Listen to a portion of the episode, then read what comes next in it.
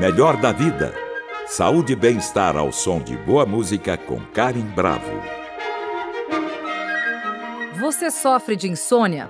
Genericamente, a insônia é definida como uma prolongada dificuldade para dormir. Trata-se de um importante e frequente distúrbio do sono que ocorre ao longo da vida. Quando dura no tempo, deixa de ser um sintoma e se torna um transtorno crônico. Mudanças cognitivas e comportamentais compõem o tratamento, além dos fármacos. A insônia pode ter causas orgânicas e psíquicas.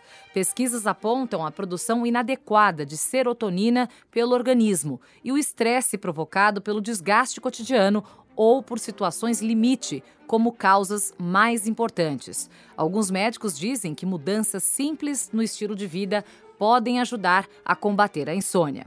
E para falar sobre o assunto, nós convidamos aqui no Melhor da Vida a doutora Sônia Maria Tojeiro, médica assistente da disciplina de Clínica Médica da Escola Paulista de Medicina, pesquisadora do Instituto do Sono e especialista em pneumologia na área de medicina do sono. Seja bem-vinda ao Melhor da Vida. Tudo bem, doutora Sônia? Tudo bem, obrigada pelo convite. Ah, nós que agradecemos sua presença por aqui. Bom, doutora Sônia, acho que muita gente que está nos ouvindo já sofreu de insônia em algum momento ou pelo menos dificuldade de dormir. Quantas horas em média nós precisamos dormir para levar uma vida saudável? É, isso varia com a idade. Em, em média, em média, o indivíduo adulto é em torno de, de 7 horas mas existem variações individuais. Tem pessoas que precisam dormir um pouquinho mais para se sentirem bem, e outros, até com um pouco menos de, de dessa, dessa quantia, é, ficam bem. Então, o, não é só o parâmetro horas de sono, mas assim a sensação de bem-estar, de se sentir descansado, de se sentir é, com os raciocínio dentro do esperado, né? Não é, não está esquecido, não está irritado. Então, a sensação de bem-estar tem que acompanhar essa quantidade de sono. Ou né? seja, não é igual para todo mundo. É, e com crianças pequenas sempre dormem mais, e o indivíduo idoso também, em geral, o sono também muda em termos de qualidade, né? É, fica um sono mais truncado. Então, o padrão de sono do idoso é diferente do indivíduo adulto, mais jovem, né? Tem aquela história que a criança tem mais melatonina no sangue, por isso que dorme mais e com o passar dos anos a gente vai perdendo melatonina. Isso é verdade, doutora? Não, não é só isso, a coisa é muito mais complexa, né? O que ocorre é que a criança, é, o que existe é uma relação entre o crescimento e a quantidade de sono. A criança, eh, os pediatras antigos até costumavam dizer, né? A criança para crescer tem que comer e dormir. Então, quando eles associavam o dormir, é, tinha a ver com a produção do hormônio do crescimento. A gente sabe que é durante uma fase específica do sono, que a gente chama sono de ondas lentas, que é um sono que ocorre em todos nós, mas que com a idade a gente vai perdendo em quantidade, e que criança pequena também tem bastante dessa quantidade de sono, a produção do hormônio da, do crescimento. É como se a natureza agisse de forma a, a pensar que, que para crescer você precisasse dormir, né? Fazendo a liberação desse hormônio especificamente nessa fase do sono. E à medida que a gente vai envelhecendo, esse sono vai reduzindo né? E a quantidade desse hormônio de crescimento também se reduz. Então, é, uma das explicações é essa, né? Mas assim, toda essa esse equilíbrio hormonal, né?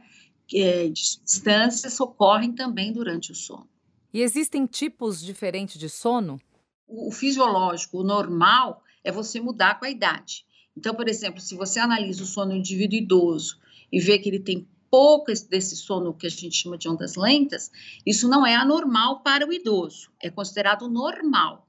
Agora, se você pega, por exemplo, um sono de um adulto, que é para também ter uma porcentagem X desse sono de ondas lentas, vamos imaginar em torno de 20%, e está reduzido, então esse é considerado um sono anormal.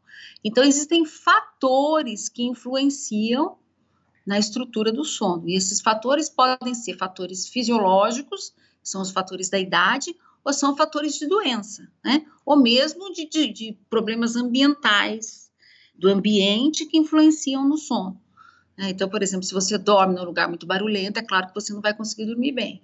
Ou se você tem muito ruído, ou um lugar que é muito quente, ou que não é adequado em termos de iluminação.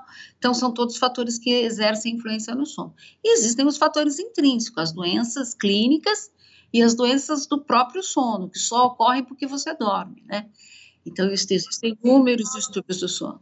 Quando os leigos, doutora Sônia, falam assim, ah, quando a gente sonha é porque dormiu mais profundo, descansou mais. Isso é verdade ou isso é um mito? É verdade, é verdade, porque a gente sonha, eh, os sonhos vívidos, vívidos, dos sonhos que a gente consegue lembrar, eles são de uma fase do sono chamado sono REM, é, que é do inglês, do movimentos oculares rápidos. Uhum. Nessa fase do sono, é, que ocorre em média, né, do, em torno de 90 minutos depois do início do sono, e aí ele se repete ao longo da noite, se repete em ciclos, né? Sim. Em torno de quatro ciclos por noite, e à medida que você vai é, encaminhando ao longo da noite, esses períodos de sono REM vão ficando mais longos. E por isso que é tão difícil, às vezes, a gente acordar pela manhã, né? Porque a gente está no máximo desse sono, que é um sono profundo. Sim. E esse sono é considerado o sono que a gente sonha, que é os sonhos vívidos. Sim. Ele também tem a ver também com a memória, né? Com a sensação de, de manter a memória, né? Ajudar a manter a memória. Então, cada fase do sono tem a sua função. E no sono REM é, no, é a fase que a gente tem os sonhos vívidos que a gente também tem os pesadelos. Né? Sim. É nessa, não que a gente não sonhe em outras fases uhum. do sono, mas nessa fase são os sonhos que a gente consegue lembrar. E, de fato, se a gente não dormir profundo, a gente não vai atingir essa fase do sono mais profunda, que se repete ao longo da noite, e aí a, a chance de você sonhar menos é menor, claro. Melhor da vida, com Karim Bravo. O tema do programa de hoje é insônia e converso com a doutora Sônia Maria Tojeiro sobre esse assunto. O que, que causa a insônia? A insônia ela pode ser considerada uma doença? ela pode ser considerada uma doença ou ela pode ser só um sintoma, uma coisa fortuita que acontece uma vez ou outra e que não caracteriza a doença, né? Para ser doença, ela precisa ser frequente, né? Ao longo de um mês, ela ocorrer pelo menos três vezes por semana e, e, e fazer parte da vida do indivíduo. Se você não dorme bem um dia que você tem que fazer uma viagem, um dia que você está preocupado com alguma coisa, e depois você recupera, isso não tem significado clínico. A gente diz que isso é apenas um, um sintoma de insônia, mas não é doença insônia. Agora, a doença insônia, que é a doença crônica, ela, ela se repete e ela tem repercussões na vida do indivíduo, do ponto de vista de fadiga, de cansaço, de alteração de humor, de irritação, né, de até depressão tem associação. Então, a gente tem que avaliar a causa da insônia se essa insônia é de uma causa, às vezes, comportamental, né? Porque o indivíduo, por exemplo, dorme no ambiente barulhento, aí se isso é persistente, é claro que começa a atrapalhar o sono vários dias. É, se é ou se é alguma coisa de temperatura, questões do ambiente, ou se tem de fato uma causa intrínseca, né? Uma causa não externa, mas uma causa interna do próprio indivíduo, Sim. que é o que a gente chama de insônia primária, né, que é como se os mecanismos que geram o sono tivessem atrapalhados lá no cérebro, e ou mesmo uma doença clínica provocando uma insônia, por exemplo, uma doença neurológica ou uma doença clínica, uma, um problema cardíaco, que a pessoa tem falta de ar à noite quando deita, um problema pulmonar, que quando deita também vai dormir, o sintoma respiratório pode se agravar e a pessoa não consegue dormir né? Ou mesmo um problema intrínseco do sono. Uh, tem uma doença chamada síndrome das pernas inquietas, que quando ela vai descansar, não obrigatoriamente quando vai dormir, né? Mesmo quando ela fica parada. E claro que a gente não, a gente não dorme andando, a gente dorme deitado, Sim. ou sentado, ou recostado. Na, por conta da imobilização, uhum. né, é, acaba levando a um desconforto nas pernas, Sim. E ela precisa movimentar a perna para os membros inferiores em geral para obter o alívio. Isso faz com que ela não consiga dormir. Então, as causas da insônia, como eu falei, uma das causas é a, é são os distúrbios intrínsecos do sono, que é essa, essa síndrome das pernas inquietas. Uh, outra causa de insônia, às vezes, é medicamento, medicamentos que causam insônia. Então, medicamentos para perder peso, né? Alguns excitantes, alguns medicamentos para. Com cafeína, é, estimulante. Para perder peso, é, alguns estimulantes, né? Sim. Eles podem, as anfetaminas, é, podem causar insônia excesso de café, né? Então, a cafeína, ela tem efeito de causar insônia. Claro que existe uma sensibilidade, né, individual, tem relação com a dose, né? Alguns medicamentos, alguns antibióticos também causam insônia. Até alguns antidepressivos no início podem causar insônia também. E doutora Sônia, existem exames específicos para detectar insônia? Porque às vezes a pessoa pode ficar na dúvida: será que é insônia mesmo? Será que já é o momento de procurar uma, uma ajuda médica? O que ela tem que avaliar é a percepção do sono tem um, é, é, variável, né? Tem indivíduos que percebem o sono de maneira mais precisa do que outros. E tudo que acontece à noite é muito ruim. A pessoa às vezes acorda duas, três vezes e diz não dormi a noite toda. E não, não é verdade, algum, algum, algum tempo ela dormiu. E por outras vezes, outros até dormem menos e acham que dormem bem. Então, tem a questão da percepção. Isso vale não só para o sono, mas vale para qualquer outro sintoma clínico, né? Uhum. E, e aí o que é mais importante é o que a gente chama de um diário do sono, né? Que seria aquela coisa de você marcar a hora que dorme, a hora que acorda, todos os dias, porque obviamente o que aconteceu nesta noite eu vou lembrar melhor essa noite do que daqui um mês. Para você depois ter um relato mais preciso para dar para o médico fazer a avaliação. Então, isso é uma das coisas que a gente faz. Agora, para recorrer a exames, é, muitas vezes a gente acaba até pedindo, mas não que isso seja absolutamente necessário. É uma ferramenta que ajuda, mas o mais importante é você conversar com o paciente, tirar uma boa anamnese e avaliar tudo isso que a gente está conversando aqui. E que exames que são Tanto esses? Tanto a actigrafia, que é um exame que avalia o movimento, que como se fosse um, um reloginho, né, que você coloca no pulso e que ele trabalha com, com a intensidade do movimento. Quando você está parada, que corresponde, de certa forma, você está dormindo, ele não, ele não tem a, a produção de ondas. Uhum. E quando você está em atividade, levantando ou andando, né, ou se mexendo, ele acusa uma atividade. Então, isso indiretamente te mostra, de, num período de análise, que pode ser um mês, 15 dias, uma semana, como é que se comportou aquilo. Ou mesmo o exame completo do sono, que é a polissonografia, né? Uhum. É, que também, de certa forma, pode também estar tá ajudando. É que é aquela história, a polissonografia é uma noite, né? Se naquela noite ele dormiu bem, né? Ou se Sim. naquela noite ele dormiu mal aquela noite e você está pedindo exame por uma outra causa e ele dorme bem, é, também não te ajuda. Então, o que a gente tem que ter em mente é que, na verdade, é um conjunto de coisas, né? Tanto a informação que o paciente traz, quanto os exames, se o médico julgar necessário. Estamos apresentando Melhor da Vida. Saúde e bem-estar ao som de boa música com Karim Bravo. Voltamos com a entrevista com a doutora Sônia Maria Tojeiro sobre insônia. De modo geral, como que a insônia aparece em nossas vidas, doutora Sônia? Muitas vezes a pessoa tem um fator de estresse né? Então, de estresse, que seria, por exemplo, algum trauma, perda de algum ente querido ou uma doença na família, aquilo seria o, o, o que começaria a desencadear o processo. E a partir daí a pessoa fica sem dormir naquele período mais crítico, e depois é como se o organismo não desse conta de recuperar esse processo e o processo se mantém. Né? Uma das causas de depressão também, eu falei das doenças clínicas, mas tem que pensar nas doenças psiquiátricas. Sim. As doenças psiquiátricas, elas cursam muito com insônia.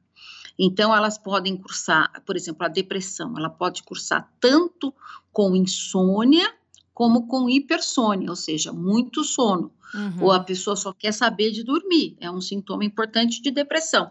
Ela, de certa forma, ela acaba achando, se, se, se, sentindo bem ou algum alívio com o sono.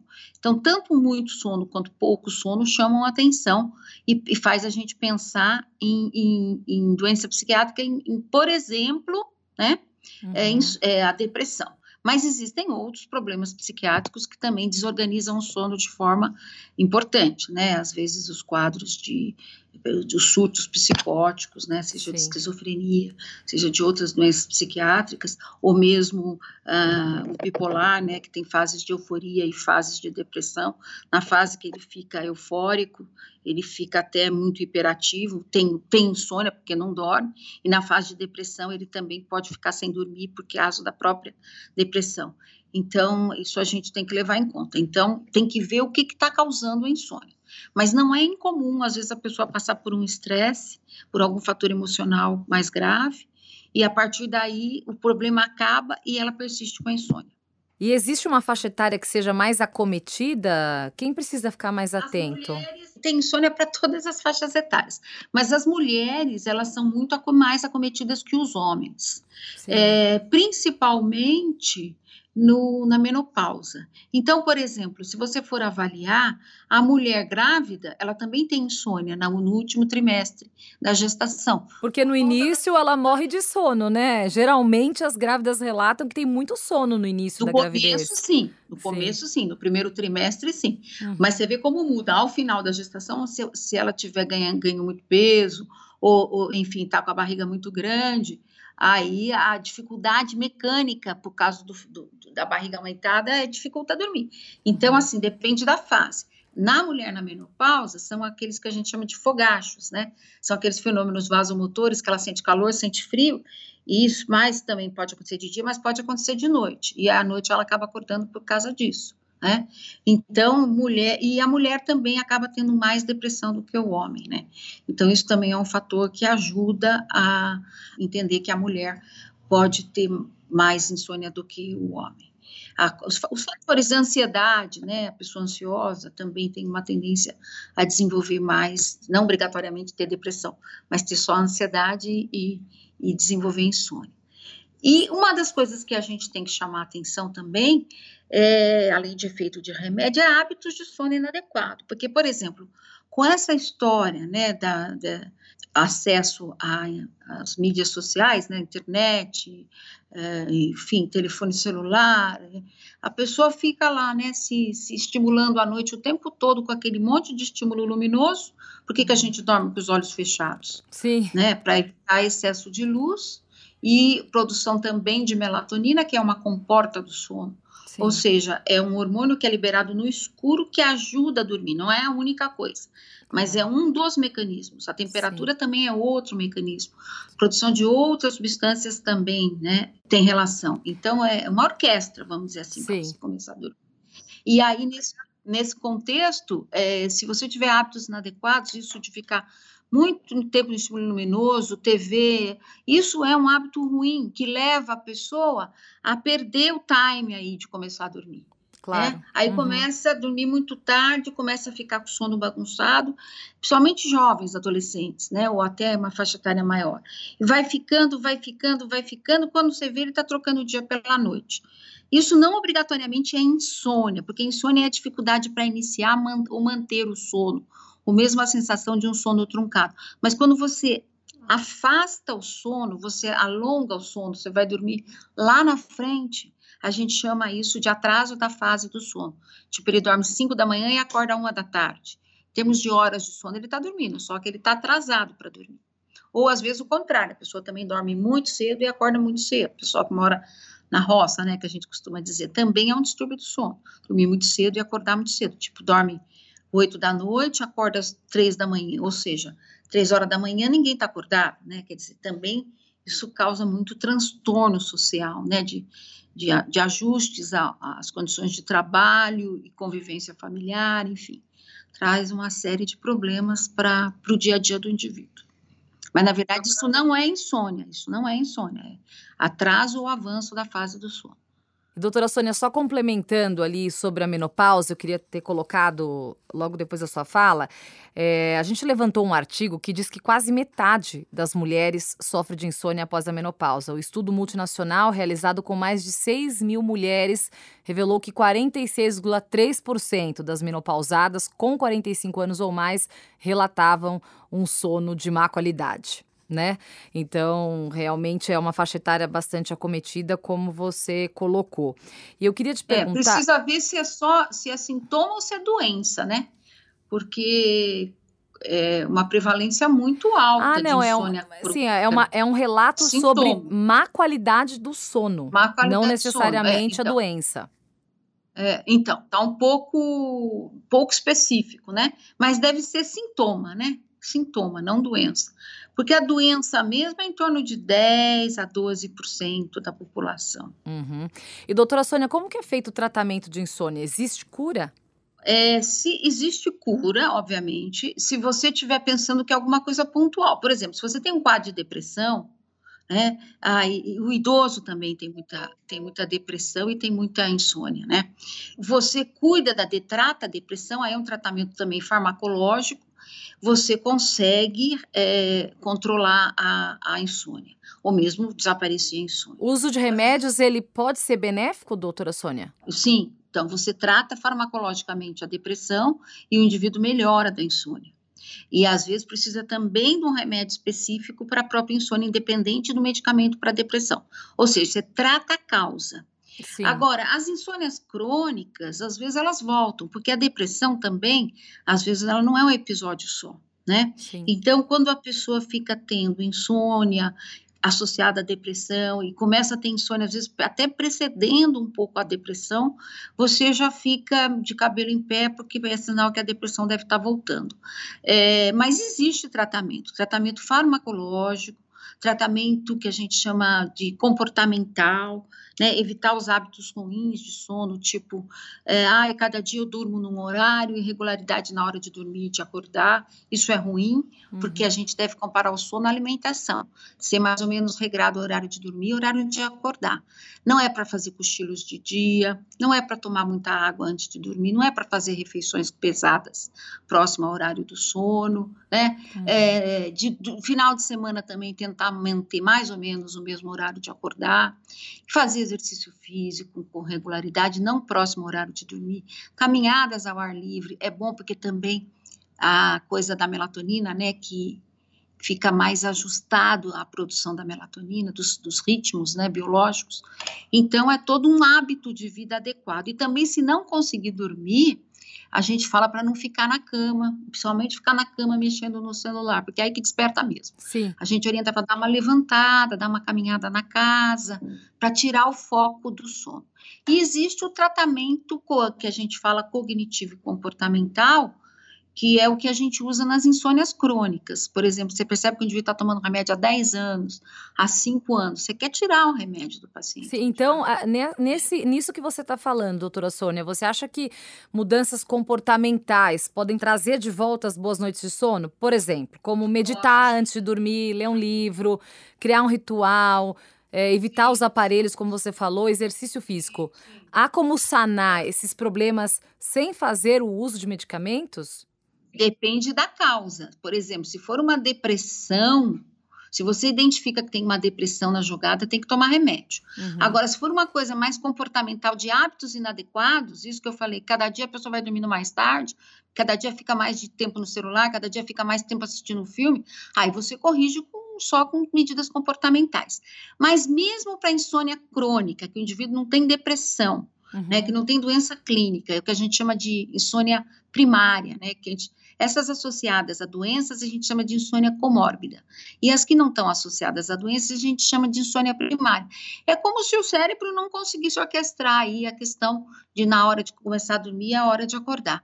Então, nesses pacientes também a gente indica, além de toda a coisa comportamental, às vezes farmacológico, mas a gente quer tirar o remédio, é a terapia cognitiva e comportamental. Comportamental é tudo isso que nós falamos, e a cognitiva é, é você trabalhar as, as questões de, do, dos conceitos que o indivíduo tem a respeito de não dormir.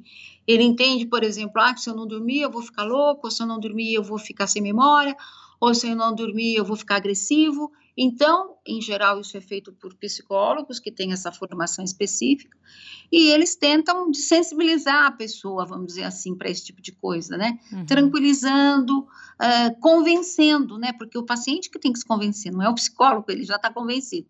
E aí você acaba trabalhando essas questões, e aí o indivíduo consegue deixar de tomar o remédio, e a doença consegue ser sanada. Mas isso é, é um caminho longo, né? Sim. A gente aqui no Brasil, em todos os países do mundo que tem uma medicina de boa qualidade, tem nos ambulatórios um psicólogo para tratar insônia crônica, adotando essa, essa técnica, vamos dizer assim, né? Essa técnica de terapia. Então, terapia cognitiva e comportamental. Às vezes, o outro profissional não consegue fazer isso direito, até porque ele não tem a formação para trabalhar as questões de mudança de comportamento o médico, por exemplo, né? Ele até fala, explica, mas o, convencimento de mudar a cognição é coisa mesmo do psicólogo. Né? As pessoas que trocam o dia pela noite, por exemplo, as pessoas que trabalham, os enfermeiros, ou jornalistas, ou pessoas que trocam a noite pelo dia. Então ele entra no trabalho meia-noite e, e, sai às seis da manhã. Isso também é ruim? É extremamente prejudicial, porque é um ritmo completamente contra, né? Contra a natureza. Então, a gente até tem até algumas medidas que a gente adota para tentar minimizar isso, né? Então, por exemplo, quando vai dormir de dia, tentar dormir num ambiente adequado, né? É, não, porque sempre de dia você dorme pior do que de noite. Claro. E se você faz os ciclos, tem profissional de saúde que trabalha um dia de dia, um dia de noite. Então, se vai trabalhar de noite, então que mantenha o ciclo noturno e não faça o diurno, para ela poder descansar de dia né? Uhum. Mas é, é difícil adequar, porque há prejuízo sim. Depois as pessoas param de. A gente atende muito paciente que parou de trabalhar à noite e não consegue mais depois dormir de noite. Sim. Então é todo um tratamento, né? Fazendo exercício de dia, né, ficando também comportamental, ficando na cama só o horário que consegue, uhum, né, uhum. É, ajudando às vezes com um pouco de medicamento, às vezes melatonina para tentar é, jogar o sono mais, mais cedo, né? E assim vai. É, luz durante o dia para voltar a ter o ritmo que tinha antes de, de, de trabalhar à noite. Sim.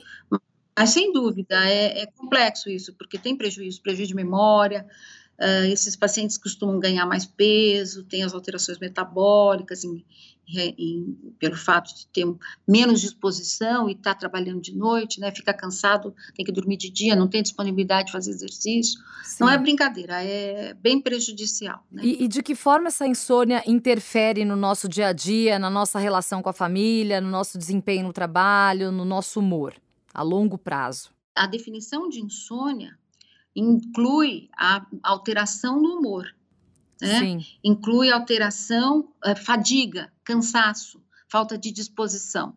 Então é isso, ela altera a qualidade de vida, porque a pessoa está sempre cansada, está sempre não tem disposição, a energia vai embora. E isso afeta, claro, tanto as relações de trabalho quanto as relações familiares. E é difícil, né? Porque não é tão simples tratar, né? E também os remédios também, às vezes, têm alguns efeitos adversos, a gente tem que ver custo-benefício. Então, é, bem, é, uma doença que parece uma bobagem, mas não é. É uma doença que afeta as pessoas, e principalmente na atual conjuntura, né? Que nós estamos passando por um momento muito desafiador, né? Pois é, o número de pessoas se queixando de insônia aumentou durante a pandemia?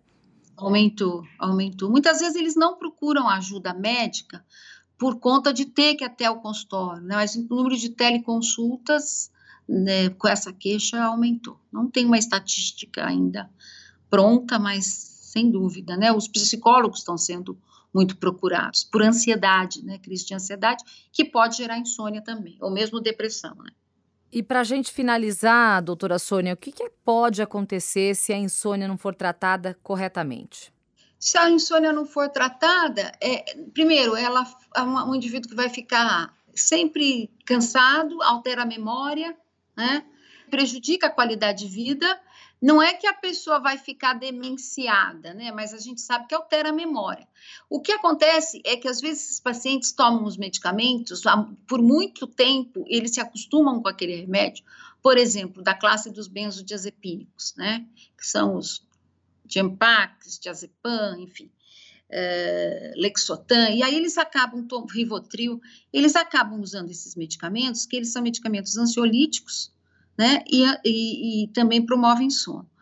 E aí, esses medicamentos, eles também têm a característica de alterar a memória, né? Então, a uhum. pessoa, com o passar dos, dos anos, a, o medicamento vai precisando se, aumentando a do, se aumentar a dose para obter o mesmo efeito. Então, vai aumentando a dose, aumentando a dose, aumentando a dose. Claro, se aumenta a dose, também aumenta o prejuízo cognitivo, né? Claro. O prejuízo da memória. Então, vai, fica assim, você não sabe se a pessoa está perdendo a memória mais por causa do remédio ou porque também não está dormindo direito. Então, na verdade, são as duas coisas, tanto o prejuízo do sono quanto o efeito do remédio. Por isso que o remédio tem que ser bem pesado e a gente tem uma tendência a tentar usar medicamentos não dessa classe medicamentosa por conta dos prejuízos. Hoje a gente tem medicamentos, outros, que podem ser usados, mas tem que lembrar que são sempre remédios para dormir, né? Sim. E também o uso de remédio excessivo para dormir ou não tem que estar sempre sendo fiscalizado, porque também o indivíduo pode ter, ter uma queda, pode se machucar por conta do medicamento, né? Pode também ter efeitos adversos dos remédios. Então, é, é todo um tratamento que precisa um profissional para estar tá acompanhando. Né? Tá certo. Bom, o papo foi ótimo. Nós conversamos com a doutora Sônia Maria Tojeiro, médica assistente da disciplina de Clínica Médica da Escola Paulista de Medicina, pesquisadora do Instituto do Sono e especialista em pneumologia na área de medicina do sono. Muito obrigada pela presença, doutora, e até a próxima. Foi um prazer. Obrigada pela atenção de todos. Para saber mais sobre nossa programação, acesse o Guia do Ouvinte no site da Cultura FM, www.culturafm.com.br. E para comentários e sugestões, entre em contato através da Central de Relacionamento 0 Operadora 11 2182 3222 ou em nossa página do Facebook, Cultura FM Oficial. Trabalhos técnicos Douglas Santos. Apoio de produção Gabriela Reis. Produção Viviana Morila. Melhor da vida. Saúde e bem-estar ao som de boa música com Karen Bravo. Realização Rádio Cultura de São Paulo.